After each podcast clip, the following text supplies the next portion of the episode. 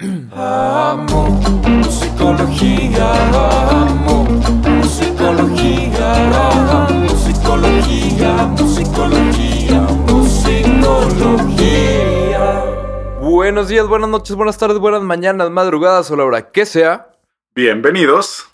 A Musicología, una semana más, un episodio más. Recuerden que estamos en Musicología, donde choca la música con la psicología y queda en medio todo lo que se nos atraviese. Todos los, todos los lunes un invitado nuevo, los jueves la versión pop de ese mismo episodio. Y hoy tenemos un invitado de lujo, hoy tenemos un artista completo en toda la extensión de la palabra, porque nuestro invitado de hoy es Aldo Villegas, mejor conocido como Boca Floja. Él es artista, productor. Eh, Esto se va a tomar un rato, entonces siéntense. Artista, productor, rapero, poeta, escritor, cineasta en específico de cine documental y fotógrafo. ¿Cómo estamos, Boca? Muy bien, gracias, gracias. Súper contento por compartir con ustedes y todo, todo bien. Gracias por la introducción. Oye, y ciudadano, ciudadano del mundo, me parece que, que nos Bien. faltaría ahí. Eh, eh, eso, eso también creo que es parte importante. Oigan, y, y además se me hace bien interesante, justo ahorita lo, lo platicamos antes de empezar, Boca, como todo, todo este, este rango de emociones. Y justo por eso queremos empezar con una dinámica a la cual le llamamos el jam de asociación. Normalmente lo hacemos al final, hoy lo queremos al principio, porque hay tantos caminos que tomar que queremos dejarlo a la suerte, entre comillas, por, por cuál irnos. Porque, como decía Borrego, podemos agarrar como camino por cualquiera de las áreas de tu trabajo. Entonces vamos a tener que elegir una de todas, ¿no? Ok, Y primero que nada, Borrego, ¿tú cómo estás? Yo muy bien, te digo también eh, emocionado de, platicar con Boca, de aprovechar el tiempo con él, porque de, de escuchar su música inspirado, me dejó también preguntándome muchas cosas con sus documentales y además me dejó con ganas de, de saber un poquito más de dónde viene todo esto. Así es que listos para empezar y, y esta vez con el Jam de Asociación. Perfectísimo. Pues si te parece, Boca, vamos con la primera dinámica, jam de asociación, para ir calentando motores. Digo, lunes en la mañana, pues hay que, hay que desempolvar un poquito, ¿no? Entonces ahí va. Primera palabra, Boca. Colonización. Em, proceso. La, la- la verdad es que no, no consideré que íbamos a empezar este tan temprano y, y con esta dinámica, entonces creo que como que estuvo muy en frío, pero bueno, proceso. Segunda Venga. palabra, ritmo. Eh, síncopa. Masculinidad. Compleja. Bravado. Eh, aspiración. Crecer. Eh, obligatorio. Venga, voy yo. Paternidad, Eh, responsabilidad. México, Eh, contradicción. caricatura, o- repítelo otra vez, no, no escuché. caricatura, Caricatura. ah, eh, reflejo. ¿ok? hip hop eh, escuela. y comida. eh, placer. Venga. Muy bien. Bien, Oye, yo, pues, yo- yo- si me permites, Pablo, me quedé sí. con mucha duda dentro, dentro de lo que platicamos de la caricatura que decíamos reflejo. Platícanos un poquito de, de qué caricaturas veías que eran un reflejo de la, de la sociedad en la que creciste. ¿Qué te tocó ver a ti, Boca? Bueno, yo crecí siendo niño en los ochentas, entonces pues me tocó un poco toda esta época en la que las caricaturas de los Estados Unidos llegaban un poco retrasadas a, a- aquí, ¿no? ajá. Este, y pues veía, recuerdo haber visto eh, como que He-Man y G.I. Joe y Thundercats. Eh, Eh, había una que me parecía interesante que se llamaba La familia Robinson también. sí. Pero es curioso porque ya cuando vas creciendo y, y- y lo empiezas como que a revisitar, te das cuenta que está lleno de pues de, de agenda política, de agenda ideológica, de, de un montón de cosas que, que igual de niño no percibes tan, tan claramente, y ya después empiezas hasta como a sacarte de onda, ¿no? Porque hay, hay muchos patrones ahí marcados bien, bien, bien complicados. Claro, claro. Forma mucho de la cultura de lo que somos a través de estas cuestiones inconscientes que a veces asumimos, ¿no? Sí, está, claro, está- sí. está muy interesante. Digo, yo, yo lo podría poner en términos, este, en términos más at- aterrizados a mi realidad al menos, a mí me pasaba con, por ejemplo, la película Shrek. De Ujú. niño la veías y entendías una cosa, ahorita la ves y te mueres de la risa de que son puros chistes de doble sentido y un chorro de cosas Sí, sí, de ese sí. estilo, ¿no? Que, que pues, lo, lo percibes diferente. Y, y justo como que yéndonos por la parte de, de, de percibir, Boca, me gustaría leerte una frase de, de una... Creo que de hecho es, de- es del documental de, de. Bravado Magenta. Sí, y ver si todos juntos podemos como echarnos un clavado en esta frase, porque creo que es una frase que vale mucho la pena, que es que la vulnerabilidad pública no es una virtud, sino una obligación reprimida. ¿Quién quiere empezar metiendo el pie a esta alberca? No, Yo, yo, yo, yo, yo prefiero que el profesional lo haga y lo seguimos. Va, va, va, va, sí, sí. Sí, bueno, es que eso tiene que ver mucho con, con la forma en la que como hombres racializados eh, socializamos, ¿no? Como que la, yo entiendo la masculinidad pues como una permanente práctica de compensación, ¿no? De historias de despojo, de historias de opresión, lo cual de alguna manera nos, nos, nos requiere eh, ingenuamente a veces y, en otras ocasiones como una necesidad de sobrevivencia, pues imponer esa, ese tipo de, pues ese tipo de práctica corporal y ese tipo de, de, imposición social en la que tenemos que ser fuertes. Y en términos como afectivos y en términos de ser vulnerables, resulta como una, una posibilidad de, de desprotegernos, ¿no? Entonces como que tenemos que necesariamente estar como que eh, pues mostrando cierta fortaleza, ¿no? Y, y te, trabajamos, uh -huh. tenemos muchísimos problemas en, en, comunicar el afecto, en expresar el afecto y en ser vulnerables, ¿no? Entonces, más que, más que otra cosa, creo que va por ahí la, la, la frase. Oye, y me parece, me parece súper interesante y creo yo que crecimos con este estigma en, en, nuestro país un poco de los hombres no lloran y tienes que ser claro. machito y demás. Y yo siempre he dicho que esa cuestión de crecimiento emocional complica mucho el desarrollo de, de, cualquier persona, llámese hombre o mujer, el hecho de que esté limitada la expresión de sus emociones de alguna manera, creyendo claro. que eso te hace ser menos lo que eres, ¿no? O sea, simplemente claro. porque yo no soy menos, pues sigo siendo hombre, no soy un hombre que llora.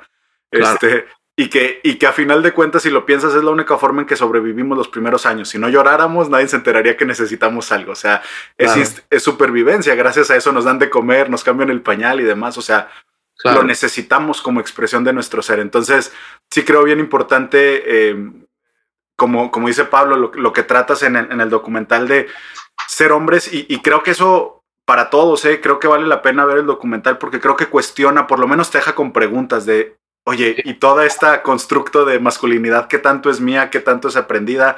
¿Qué tanto quiero perpetuarla? ¿Qué tanto quiero enseñarla a la siguiente generación? ¿O qué tanto quiero decir, esta parte ya no? O sea, esto creo que, que, que no va.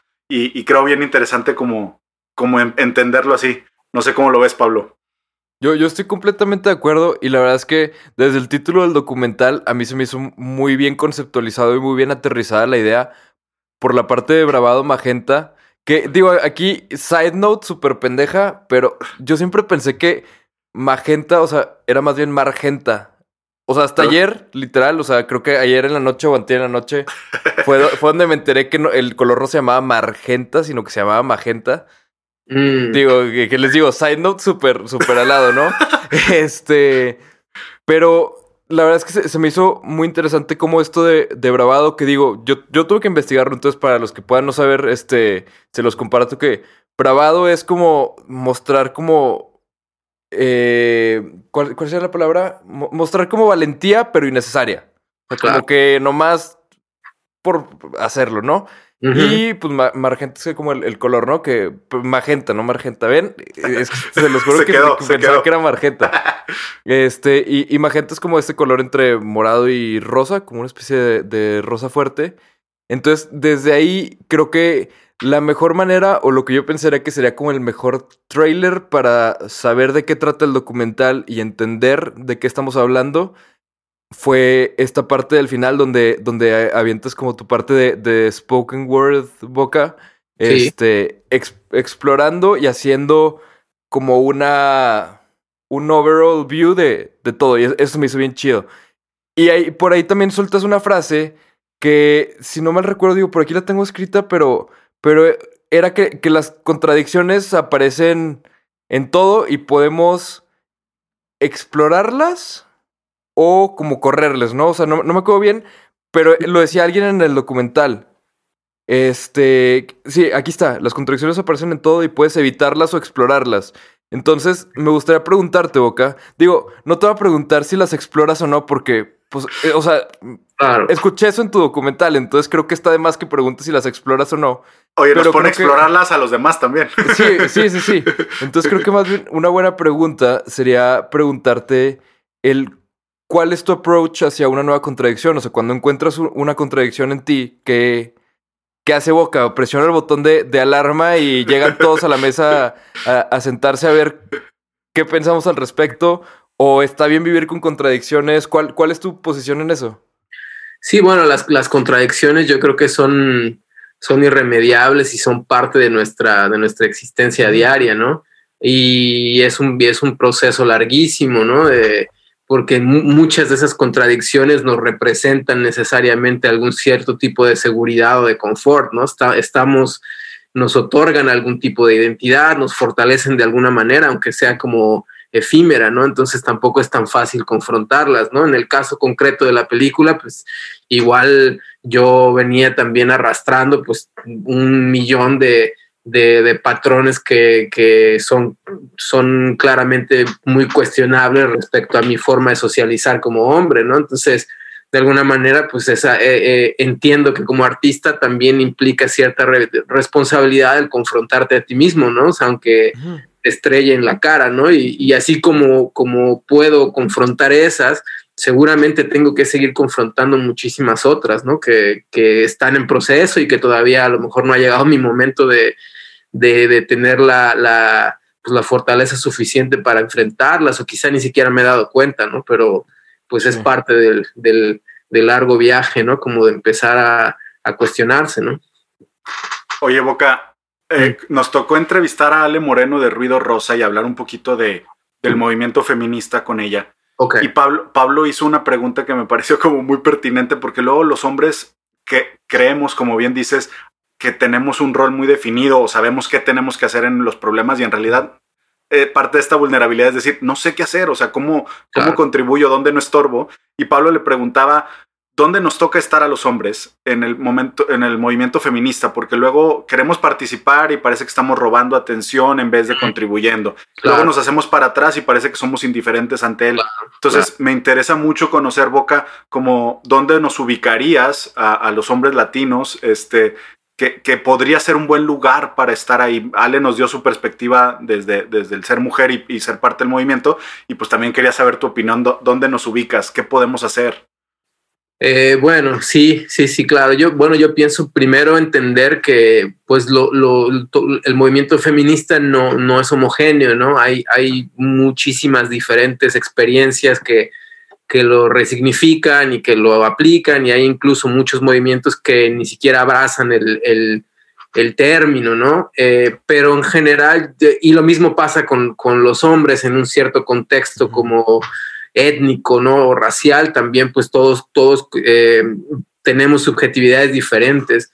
Por ejemplo, a mí me pasó algo curioso con este documental, ¿no? Que, que pudiera en algún momento leerse como que fuera un documental eh, que, tiene como tema central el feminismo, ¿no? Y, en ese sentido, mucha gente lo interpretó así y uno de los primeros cuestionamientos fue, bueno, pues es que no quiero escuchar a un hombre hablando sobre eso, ¿no? Lo cual hace absoluto sentido, ¿no? Pero en realidad, pues el documental está enfocado en la cuestión de la masculinidad, ¿no? Y habla a partir de la masculinidad y evidentemente muchas de las voces pues son mujeres, ¿no? Quienes de alguna manera históricamente han, han lidiado y sufrido los efectos de, la opresión patriarcal, ¿no? Pero claro, yo creo que hay muchas veces que también es importante saber echarse para atrás y, cerrar la boca y, aprender, ¿no? Pero no, no desde una manera apática, ¿no? Sino de una manera participativa, pero respetuosa de tu posicionalidad, ¿no? Respetuosa de, consciente también de, de tus alcances y de dónde no debes, eh, de cuál es tu espacio también, ¿no? Entonces, creo que es, sí es un ejercicio que a veces es difícil, ¿no? Porque tratamos como de, a veces de protagonizar procesos que pues igual no nos corresponden, ¿no? Sí, sí, y, y, y yo creo que tu documental, Boca, ahora que mencionas como, creo que tiene muchas formas de, de entender el, el punto central. A mí lo que me quedó mucho fue esta idea de creemos que hay una sola masculinidad o hay un solo Latinoamérica o hay una sola realidad en un mismo país y, y, cuestiones raciales, económicas, culturales, educativas, hace que en realidad sean demasiadas opciones como para dar una sola respuesta al problema este, de, de, de la masculinidad, del feminismo y demás. Entonces me pareció como súper interesante el hecho de, a ver, primero vamos a entender que no es todo lo mismo, vamos a dividir para que cada quien reciba lo que necesita para poder eh, desarrollarse, en vez de creer de hay una sola forma de hacer las cosas y todos tenemos que caber en eso.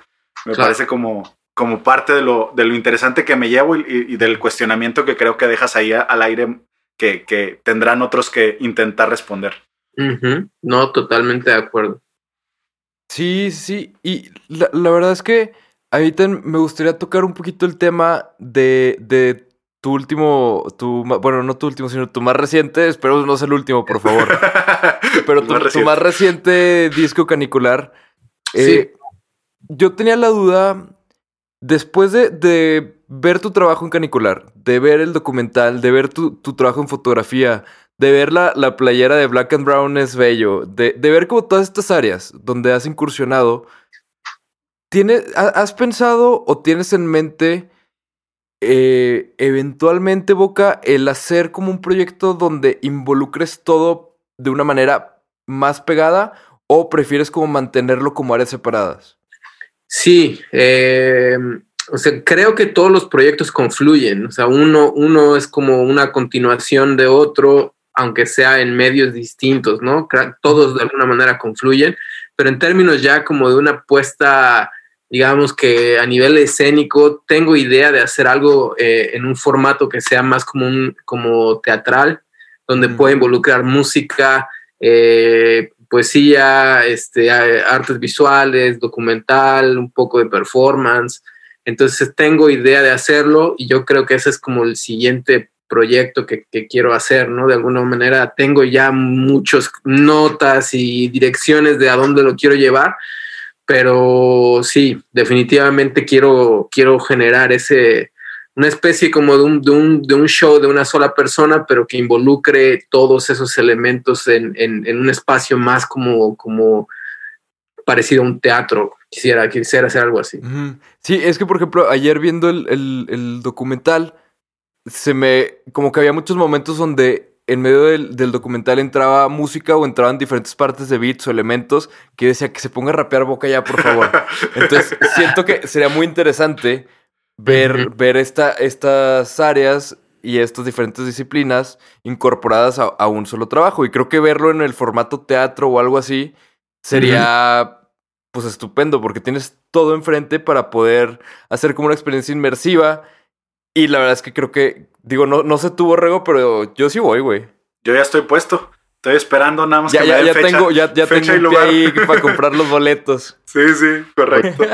Oye, oye, Boca, eh, regresando a esta parte donde decías, y, y me, me, quedé mucho con lo de la caricatura como reflejo de la sociedad, creo, creo que también hay una discusión interesante sobre el lugar de la música, porque hay quienes dicen, eh, la música no es que eh, trate de llevar hacia sexualizar o demás el, el reggaetón o demás, uh -huh. eh, el, sino simplemente está retratando una realidad que ya está ahí.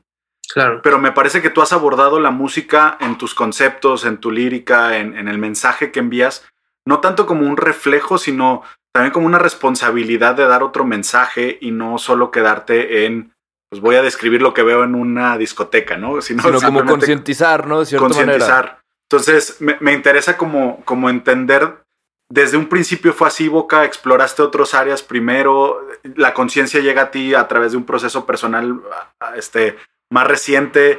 ¿Cómo es que, porque si lo escucho, a lo mejor yo siendo víctima de, de también prejuicios, como que hip hop no me lleva a tu lírica, hip hop mm. me lleva más a otro tipo de líricas yeah. y otros temas tocados en ellas. Y, y, quizá es mi propia ignorancia del concepto de, de hip hop y, y, de la historia, pero sí me deja como, ah, yo pensé que iba a escuchar la clásica letra que reconozco como hip hop, lo popular quizá, y creo que tú lo llevas a un lugar diferente, entonces como que me interesa cómo llegar al hip hop pero tocar otro tema. Sí, no, definitivamente, eh, digo, desde un cuando yo empecé, empecé muy joven a hacer música, soy parte como de la primera generación de, de raperos en la Ciudad de México, entonces cuando yo empecé, la música que yo hacía, pues de alguna manera era era coherente con, con la fantasía de un, de, un, de un, adolescente de 16, 17 años que igual estaba descubriendo una forma cultural uh -huh. que a nivel comercial pues igual enganchaba con una serie de, pues, de fantasías este, igual medias, medias absurdas, pero al, al final del día eh, eran coherentes con mi, con mi edad y con mi apreciación del mundo en ese momento, ¿no? pero llegó un momento en el que yo entendí la posibilidad artística eh, que, que, me brindaba el, el, rap o el hip hop más allá de la propia satisfacción creativa y de la propia satisfacción artística, ¿no? Entendí que había la posibilidad de generar procesos de comunicación a nivel social, que había posibilidad de generar debate, que había posibilidad de profundizar de forma más analítica y de forma más crítica, ¿no? Entonces empecé como a, hacer ejercicios mucho más críticos que si bien es cierto, en un principio eran como respuestas muy viscerales, muy poco profundas, eran más como de, como lo que muchas veces, odio mucho este tema de decir como denominar eh, ciertas formas culturales como música de protesta, ¿no? Pero de alguna manera parecía más ese tipo de, de narrativa, ¿no? Que era como muy, no me gusta esto, pero no estoy, no estaba profundizando ni estaba analizando críticamente y de fondo ni desglosando como el, el, proceso como tal. Entonces, en algún momento yo, yo entendí que, que yo no quería seguir haciendo eso, que era nada más como pues escupir el, el, reflejo social como de una forma muy, muy primaria, ¿no? Entonces yo me, empecé como a, obviamente también a madurar mi ejercicio lírico, mi ejercicio discursivo y me empecé a dar cuenta que tenía que profundizar, ¿no? Que tenía que, tenía que estudiar, tenía que ser mucho más analítico eh, y eso de alguna manera me generó también un cierto desapego de un, de un nicho de, de, fans, ¿no? Que, que eran muy fieles a ese otro, ese otro sonido que es definitivamente mucho más digerible, ¿no? Entonces siempre me quedó claro que era un, era un riesgo calculado que tenía que correr, ¿no? Y mi música pues siempre profundiza, sí, tiene que ser mucho más... Eh, analítica a nivel crítico, ¿no? Entonces fue un proceso, ¿no? Que me llevó hasta, hasta ahora de, de, de poder escribir y poder eh, profundizar de esa manera.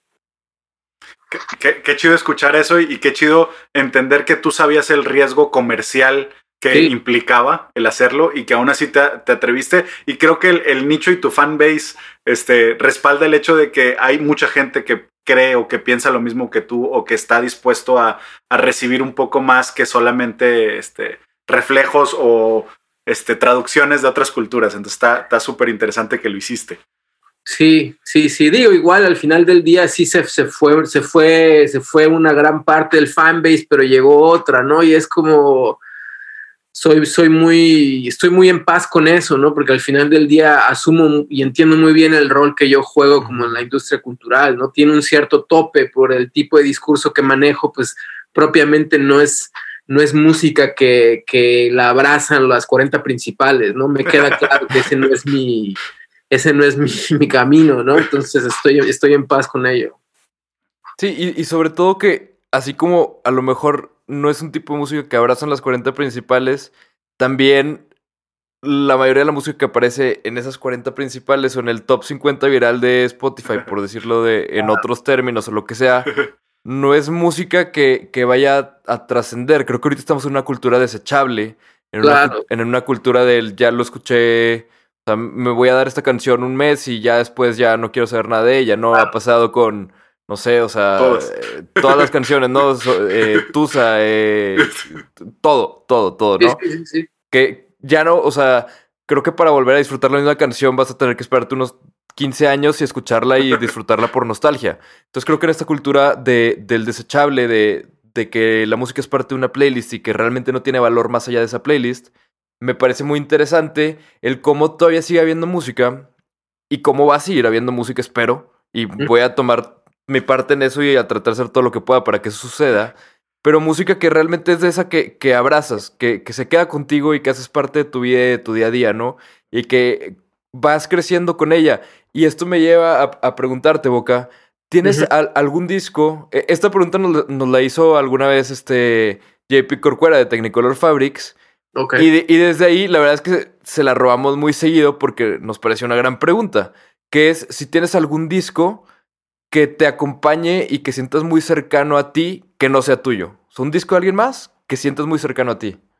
Mm, sí, yo creo que es- yo tengo, tengo muchos, tengo muchos y es por, es por, eh, por momentos, ¿no? Como que entiendo mucho también más allá de lo, de lo discursivo, la, la cuestión emocional, ¿no? Como que lo- las emociones que te produce y, el impacto en el estado anímico que cierta música este, te conecta en base a, al momento histórico en el cual viviste esa canción. Hay una lista enorme, ¿no? Pero este, pues así de, así de bote pronto, pues, eh, por ejemplo, eh, hay un disco de Dead Press que se llama Let's Get Free, que fue como un disco que yo escuché de pies a cabeza, ¿no? Este, el primer disco de Nas fue como súper importante. El, el- el primer disco de Notorious B.I.G. fue como, fue creo el primer disco que literalmente me forzó a aprender inglés y me aprendí las letras de memoria, ¿no? O sea, como que fueron, fueron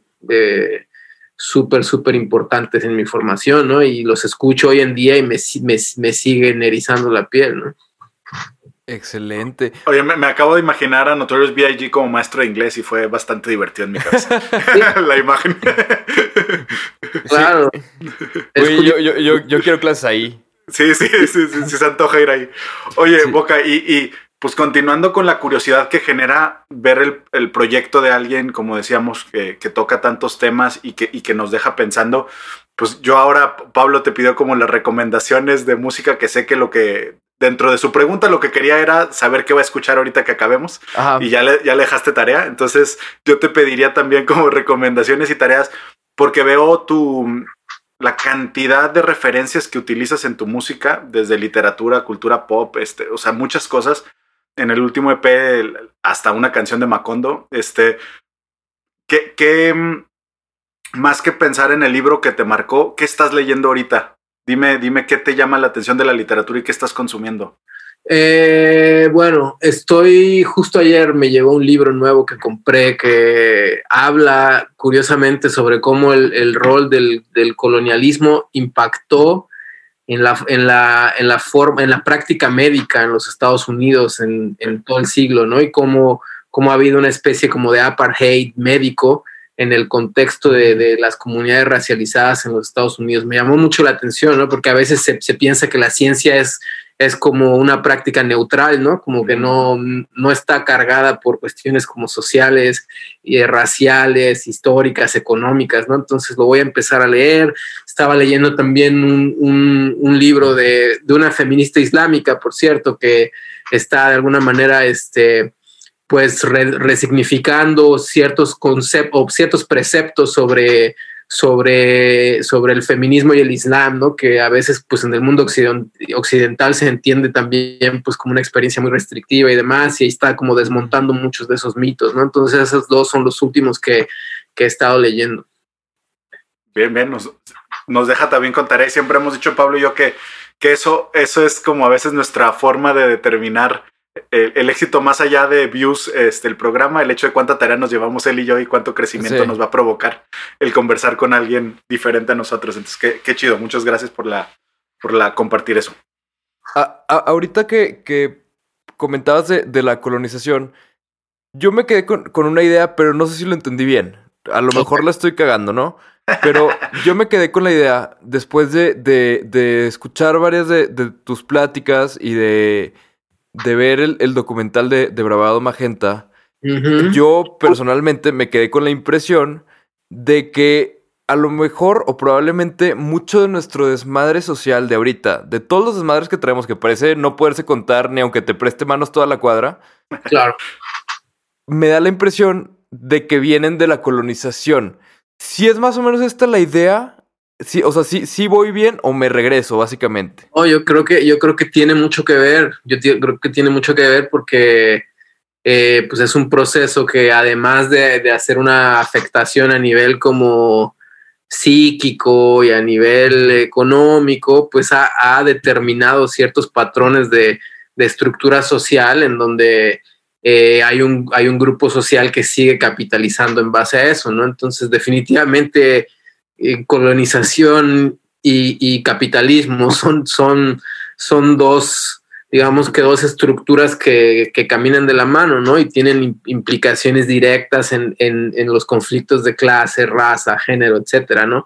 Además de todo lo social, ¿no? Además de un millón de otras de otros procesos, ¿no? Lo que pasa es que digamos que a la hegemonía, hablando así de, de, hegemonía como una estructura de poder muy, muy a lo general, muy a lo abstracto, pues evidentemente le conviene la idea de, de decir que la, el proceso colonial es un proceso que terminó en el momento en el que los países se independizaron de, de, de los colonizadores, ¿no? Y que ahí terminó y que se crearon las, las naciones independientes y, y, todos somos iguales, ¿no? Al menos en la región latinoamericana. Ajá. Pero la realidad es que no fue así, o sea, cambió de un modelo de colonialismo externo de los países europeos a un, a un nuevo modelo de colonialismo interno donde los administradores del poder, del conocimiento, de los saberes, de, de lo social, de todo, pues eran, eran las poblaciones privilegiadas que, que del nuevo, de las nuevas naciones independientes. Entonces, sencillamente cambió el modelo, ¿no? Realmente la colonización opera, ¿no? Nada más que con otro nombre, ¿no?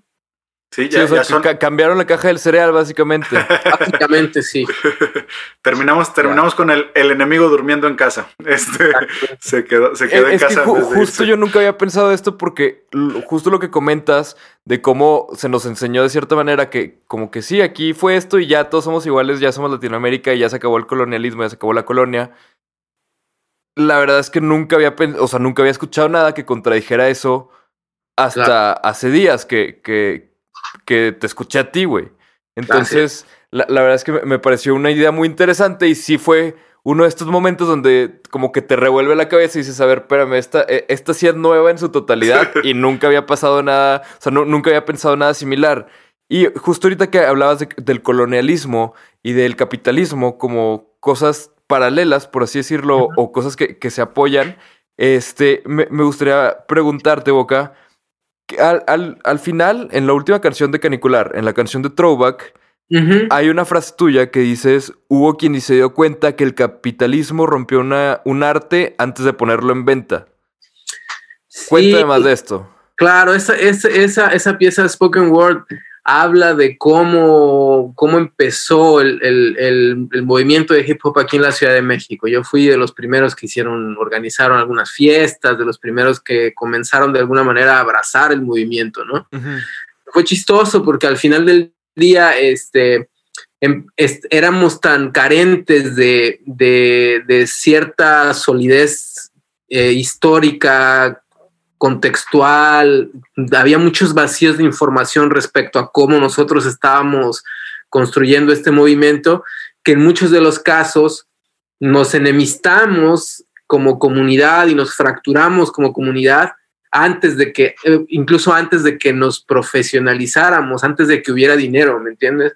Entonces, uh -huh. eh, fue, creo que la, la, comunidad de hip hop y la cultura de hip hop en México surgió por eso con muchos con muchas fracturas, fue creciendo muy fracturada, con muchos vacíos teóricos, con muchos, muchos, este, muchos, muchos conceptos erróneos que se fueron, se fueron convirtiendo en verdad, ¿no? Entonces han tardado muchos años en que poco a poco se están desmitificando, se están corrigiendo y, y las nuevas generaciones pues como que empiezan a, a cargar otro chip, ¿no? Pero eh, fue, fue complicado, ¿no? Entonces esa, esa frase hace referencia justamente a eso, ¿no? O sea, que realmente nos tocó esa época en que esa falta de información, falta de acceso previa a la era del Internet, este, pues nos hizo proyectar y caer en ciertos errores en los cuales a veces fracturamos cosas por, por cosas bien absurdas, ¿no?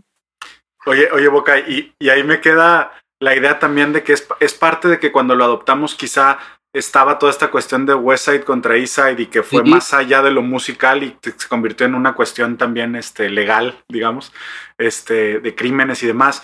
Eh, me parece como que adoptamos eso y, y quisimos hacer bandos cuando no había bandos acá y, y- Era, era justamente eso, o sea, sí, sí había, creíamos que la confrontación que la industria estadounidense estaba ya inventando con, con- con la mera intención de capitalizar y de generar dinero, era casi como mandatoria, como parte de la práctica cultural de hip hop en el contexto de México. Entonces, sí había divisiones este, marcadas porque, bueno, nos enemistamos un poco los del sur de la ciudad, de Culhuacán y de todos esos barrios donde vivíamos, con los muchachos de Aragón y de Ciudad. Neza, pero en una especie como de mitología de lo, del, del- de lo geográfico y de la enemistad en base a territorio, meramente emulando lo que estábamos viendo en los Estados Unidos, cuando al final, pues, sí, las, sí había enconos y antagonismos, pero no tenían que, no, no tenían que ser en base a ese tipo de emulación, porque era, era absurdo, ¿no? O sea, de, o sea, de hecho, en un momento así decíamos, era este Ujú. Culwa Compton y Ara Bronx, ¿no? O sea, ese era, era como la parte como de la mitología que, usábamos, ¿no? Entonces éramos muy ingenuos en ese sentido, ¿no? Y, y como dices, ya, ya después, años después, si lo vemos, a mí me parece, como dices, más un constructo para vender discos que luego las personas que participaron se lo creyeron y se convirtió en otro problema, pero me parece que la mente maestra de esto viene más arriba y era más como cómo generamos un poquito de, de- de mayor estilo los, los programas de deportes ahorita, ¿no? Si no hay pelea, no hay rating. No vende, ¿no? Hay, hay como antagonismos medios fabricados. Sí, no, está, eso, está, eso está clarísimo, ¿no? La diferencia fue que a nivel como, digamos, a nivel de formación histórica, política, como la, la, la comunidad negra de los Estados Unidos, de alguna manera después de, los, de, la, de, las, de las victorias o las conquistas del, del, de los, del movimiento civil, eh, de alguna manera se fortaleció políticamente y se involucró más en, en, hacer trabajo para, para, poner las cosas más en, clara y, más en claro y entender bajo una estructura política y de información eh, que, que, no se debería de caer en ese tipo de, de, trampas de la industria musical, porque al final del día, pues los dueños de las disqueras estaban bien contentos, ¿no? Eran pues, güey, empresarios blancos, millonarios que estaban felices que los discos se estaban vendiendo como pan caliente porque se generó una especulación y un morbo bien cabrón, ¿no? Y, es, y es, es comple complejísimo, ¿no? Sí, que de hecho me, me, me recuerda un poquito la canción. Hay una canción de Kendrick Lamar donde habla de como de una especie de de jerarquía, de jerarquía estereotípica, donde empieza a hablar este, como de, de cada raza, de qué, qué es lo que estereotípicamente quiere y cómo lo va conectando con lo demás, ¿no? Este, entonces, por ejemplo, cuando habla de, del black man, dice, What did the black man say? Y habla de a piece of pussy, ¿no? Que era lo que, que lo que quería y es de lo que habla Kendrick Lamar. Y cuando llega el white man, dice, what did the what, uh, what, what did the white man say y creo que lo que dice es este a peace of mind del black man. Entonces como que creo que esto se conecta muy cabrón y de cierta manera creo que el que aquí en, en Latinoamérica y ustedes corríjanme si, si piensan diferente pero creo que en Latinoamérica muchas de las divisiones que tenemos no son tan marcadas o son más difíciles de verlas porque el racismo en Latinoamérica es mucho más complicado de... de estamos, estamos tan mezclados que es mucho más complicado de siquiera categorizar. Creo que existe racismo más oculto o racismo en otras cosas, pero creo que por lo mismo de que somos un pueblo mucho más mezclado, o sea, yo no podría decir exactamente dónde soy porque tengo una mezcla de un chingo de lados. Y lo sí, mismo pasa con muchos de nosotros. Entonces, ¿cómo ven ustedes ese tema del racismo en Latinoamérica, porque Mira, se escucha lo, mucho, pero no, no lo, o sea, bueno, al menos yo en mi día a día batallo para verlo mucho, güey.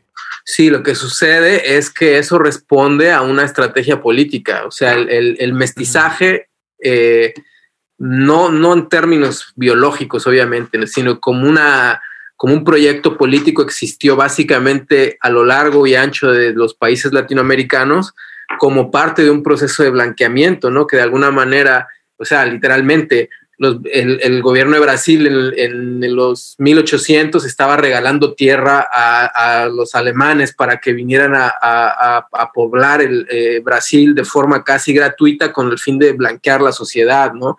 Porfirio Díaz le regaló tierra a los franceses a que vinieran aquí a, blanquear la sociedad mexicana, ¿no? Uh -huh. Entonces, de alguna manera, este, esta construcción del mestizaje eh, tiene, genera un, un una especie de, de halo que, que, que, que, impide como antagonizarse racialmente con esta premisa de que todos somos iguales, ¿no? O sea, porque igual se entiende también en Latinoamérica que la raza únicamente se define en base al pigmento, cuando en realidad pues la raza es una construcción que involucra procesos históricos, sociales, culturales, ¿no? Entonces, digamos que en Latinoamérica en muchos lugares para decir que alguien es negro, tiene que ser literalmente de piel negra, ¿me entiendes? Entonces eso, eso ha sido también una par, es parte de la, es una consecuencia de cómo se construya, cómo se construyeron las políticas raciales en la región de una forma bien mañosa, ¿no? Porque al final del día lo que hicieron estos güeyes fue impedir que se antagonizaran eh, estas, estas, poblaciones no blancas, como se hicieron, por ejemplo, en el Caribe, ¿no? En el Caribe era como que la colonización inglesa, por ejemplo, era bien diferente, era como que no se mezclaban entre sí, ¿no? Entonces se generaban como enconos más cabrones, pero que generaban eh, más afrentas al, al, régimen colonial, ¿no? Entonces es un, es un, es un tema muy, muy complejo, ¿no? Yo le recomiendo, hay, hay, un libro, hay un libro interesante que se llama Afro México, que toca bastante la forma en la que se, se, fue borrando y diluyendo todo este asunto de la, de la raza y específicamente la experiencia negra en México. Es que Oye, está, está, bien raro porque es como que traes a la víctima y al, al victimario en la sangre, güey. Entonces, sí. como, o sea, sobre todo aquí en, en, México, donde no es a lo mejor tan claro visualmente, y justo como dices, para que a alguien se le llame negro, tiene que ser de color negro, ¿no? De piel negra muchas veces en, en, en Latinoamérica.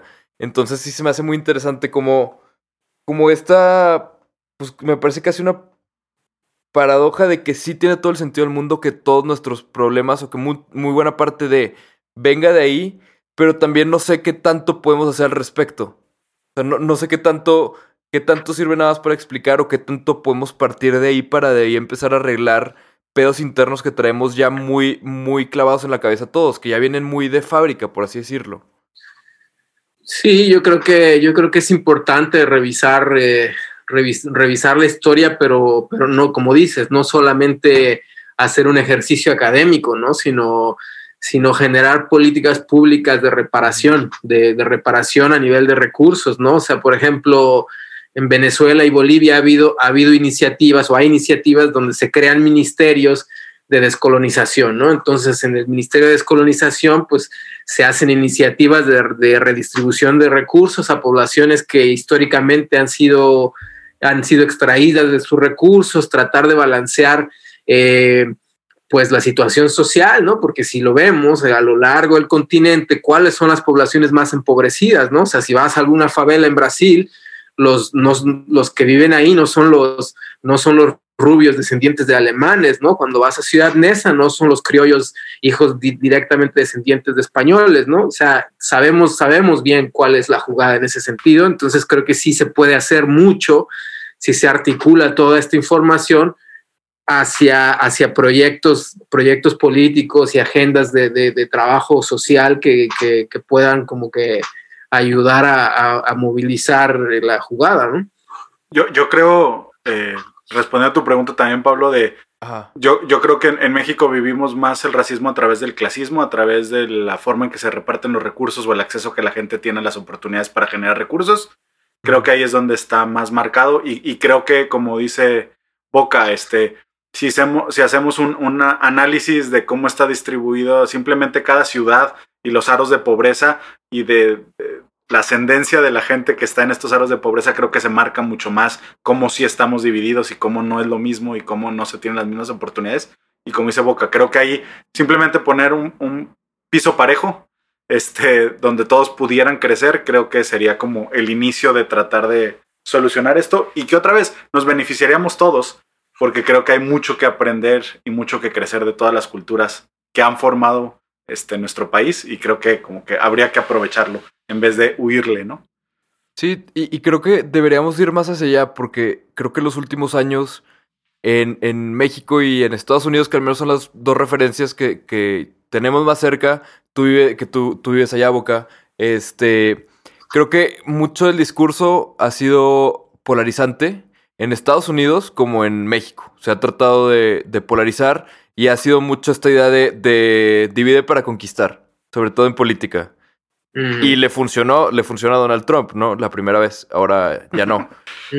Y creo que acá también con, con Andrés Manuel López Obrador se trató de lo mismo. Eh, en Estados Unidos fue un tipo de polarización más racial, más racial y, y más de, de, pues económica hasta cierto punto. Y en México fue una polarización 100% de clases sociales, del pueblo bueno contra los fifís, contra el pueblo malo, contra los que se aprovechan. Entonces, yo espero y, y de verdad quiero que hacia allá vaya la, la tendencia a volver a, a tratar de unirnos y a, a regresar. Digo, para mí fue muy reconfortante que digo, yo ni siquiera tengo nada que ver con ese presidente porque pues no estoy allá, pero fue muy reconfortante volver a escuchar los discursos de, de, de Biden, o sea, pero como del lado de la, de la unión. O sea, como que ese tipo de cositas tienen un impacto social, tienen un impacto en la gente en sus días, en el día a día, ¿no?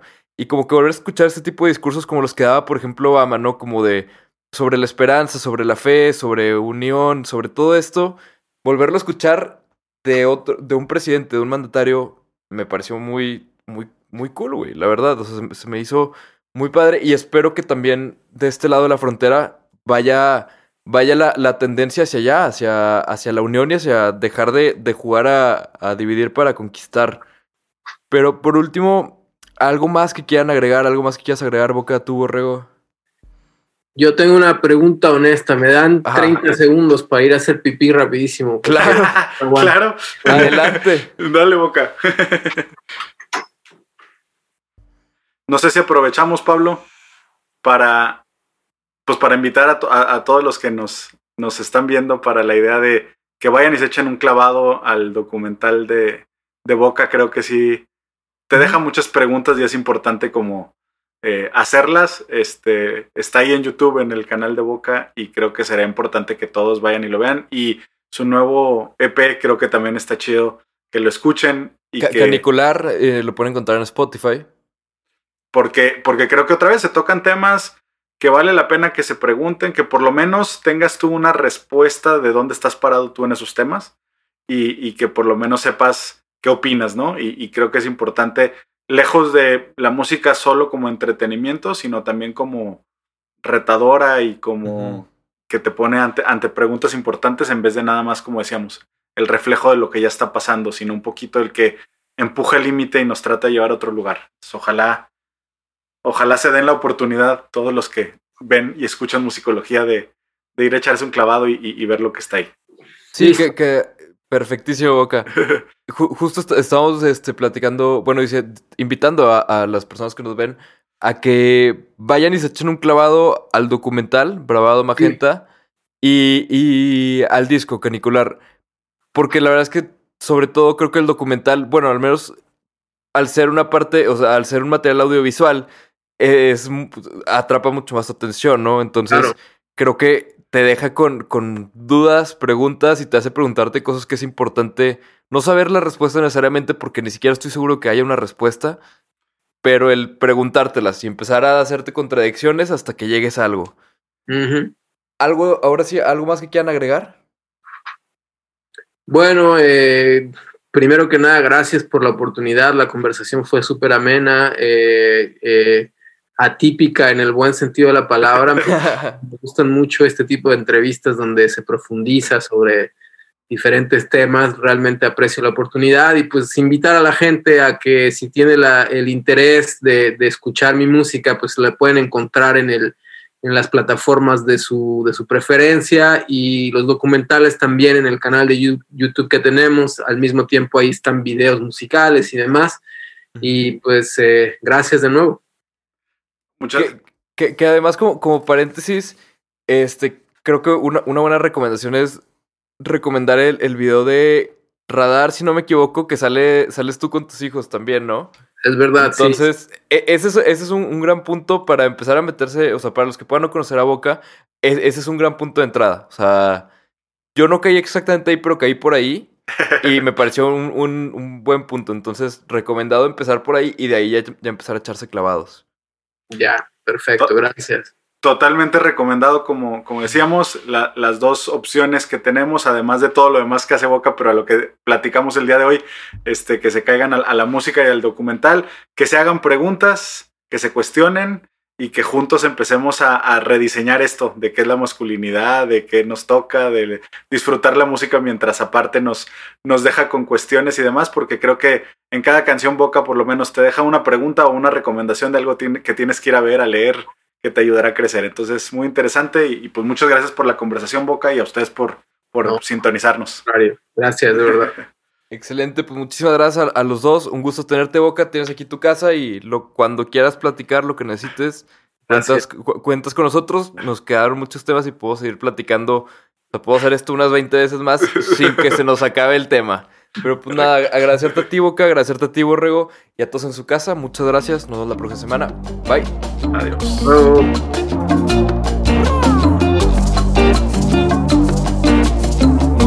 Musicología. Savior.